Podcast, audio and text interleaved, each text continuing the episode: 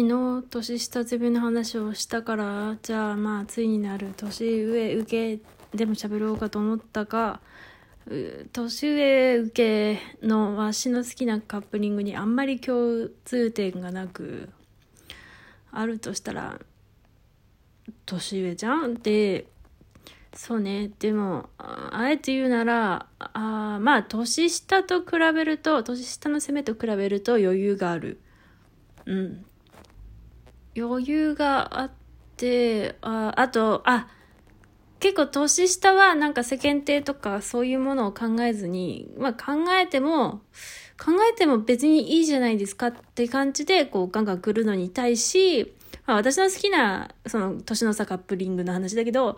まあ年上はちょっとそういうことを、まあ受けが考えない分を、じゃない、攻めが、あ、間違った。攻めが考えない分を受けが考えているところがあるね。うん。だからやっぱりこう、受け入れづらいというか、最初は。まあ、どう受け入れづらいっていうか、いうのは、まあ、男女差とかではなく、こう、やっぱり若いから、まあ、よくあるのは、こう、そのね、攻めの、年下攻めの、こう、世界を狭くしたくないとか、あの、学生だとね、まあ、あの、付き合うのは大人になってから、最近はさ、そこがすごいよね。まあ、ここ10年前くらいからずっとそうかもしれないけど、ちゃんと卒業してからっていうのがあるから、まあ、卒業してから、うんぬんにはなるんだけど、かといってね、学生卒業してすぐでは、こう、ね、やっぱり社会に出てなくて、まだいろんな出会いがあるのに自分だけとかになってしまうのは、こう、その受けの世界を、攻めの世界を狭くして、ダメなんじゃないかっていう葛藤がある。まあ、確かにね、とはいえ地方だと割と学生時代の付き合ってた人と結婚するっていうのがさ、まあ男女でね、結構現実的にあるから、まあなんか、まあでも出会った人と結婚するんだなって思いますけどね。うん、周りの人なんて結構そういうの多いね。なんか社会に出てからあ出会うっていうのは人数が少ないと難しいのかな。うん。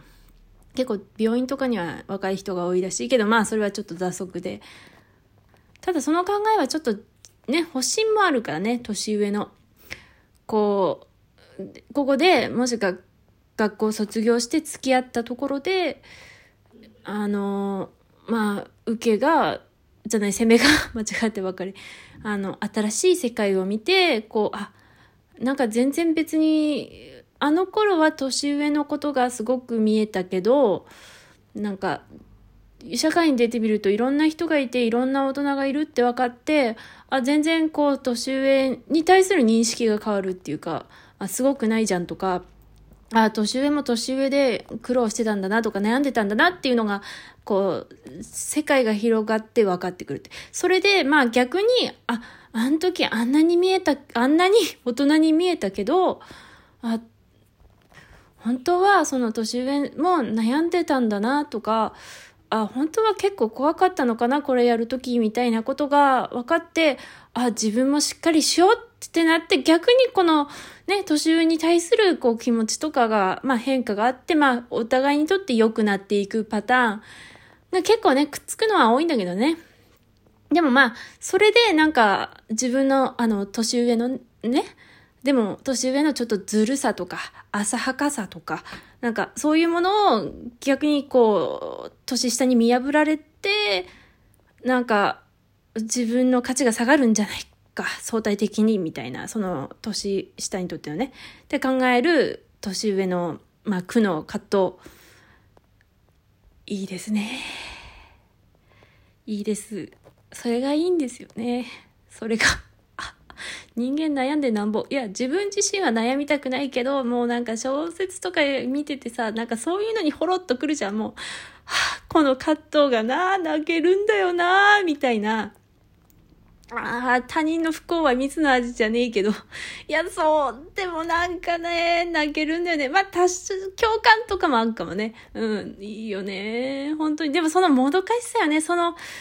結構年上はいろんなこと考えるけども、あうちが好きなやつはね、なんか年下はでも結構、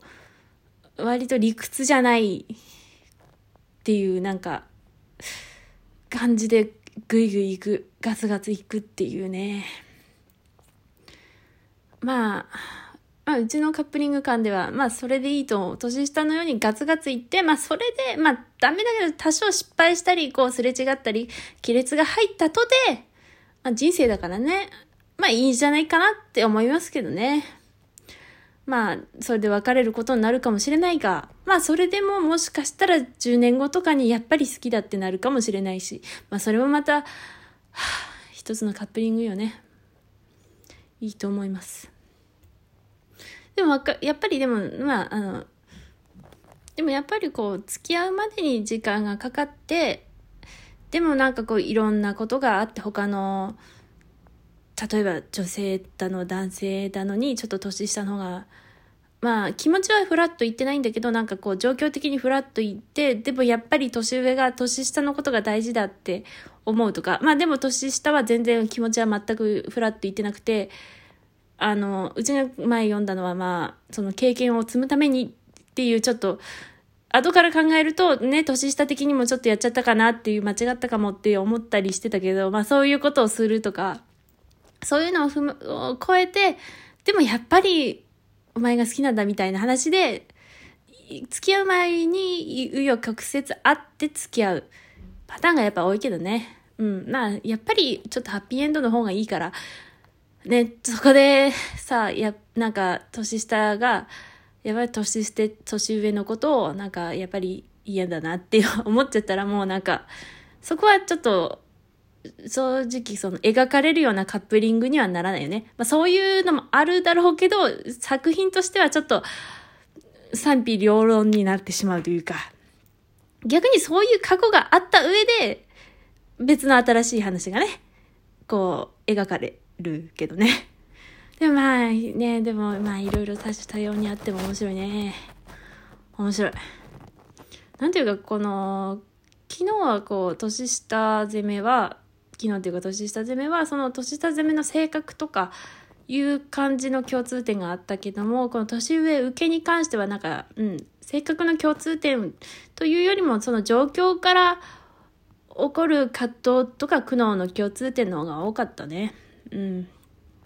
あとはやっぱりこう、年下を可愛いと思っているから割と、あんまり可愛いと思ってないカップリングは見かけないな私の中では。年下のことをで可愛いと思ってるからなかなかまだその恋愛対象になる昨日も言ったななれないとか。えっ、ー、とうんまあそういう感じだね。うん。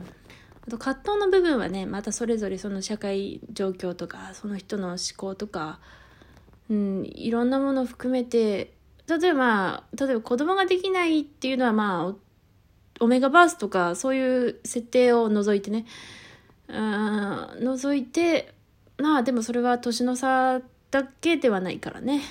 違うかなと。まあ違うっていうかまあ年の差だけじゃないから。うん。でもオメガバースでもさオメガバースっていう世界観があるにもかかわらずこう、例えばベータ同士で、ま、まあ、もしくはアルファベータでなんか、そういう世界観なのに子供ができないっていう葛藤もまあ、美味しいですよね。と私は思います。まあ、アルファオメガも美味しいですけど、アルファ、まあ、まあ、いいや、話ずれた。まあ、こんなもんかな。いやいいな。でも、年上の葛藤。ああ、なんか、ああ、いいな。書きたくなってきたな。ああ、いいな。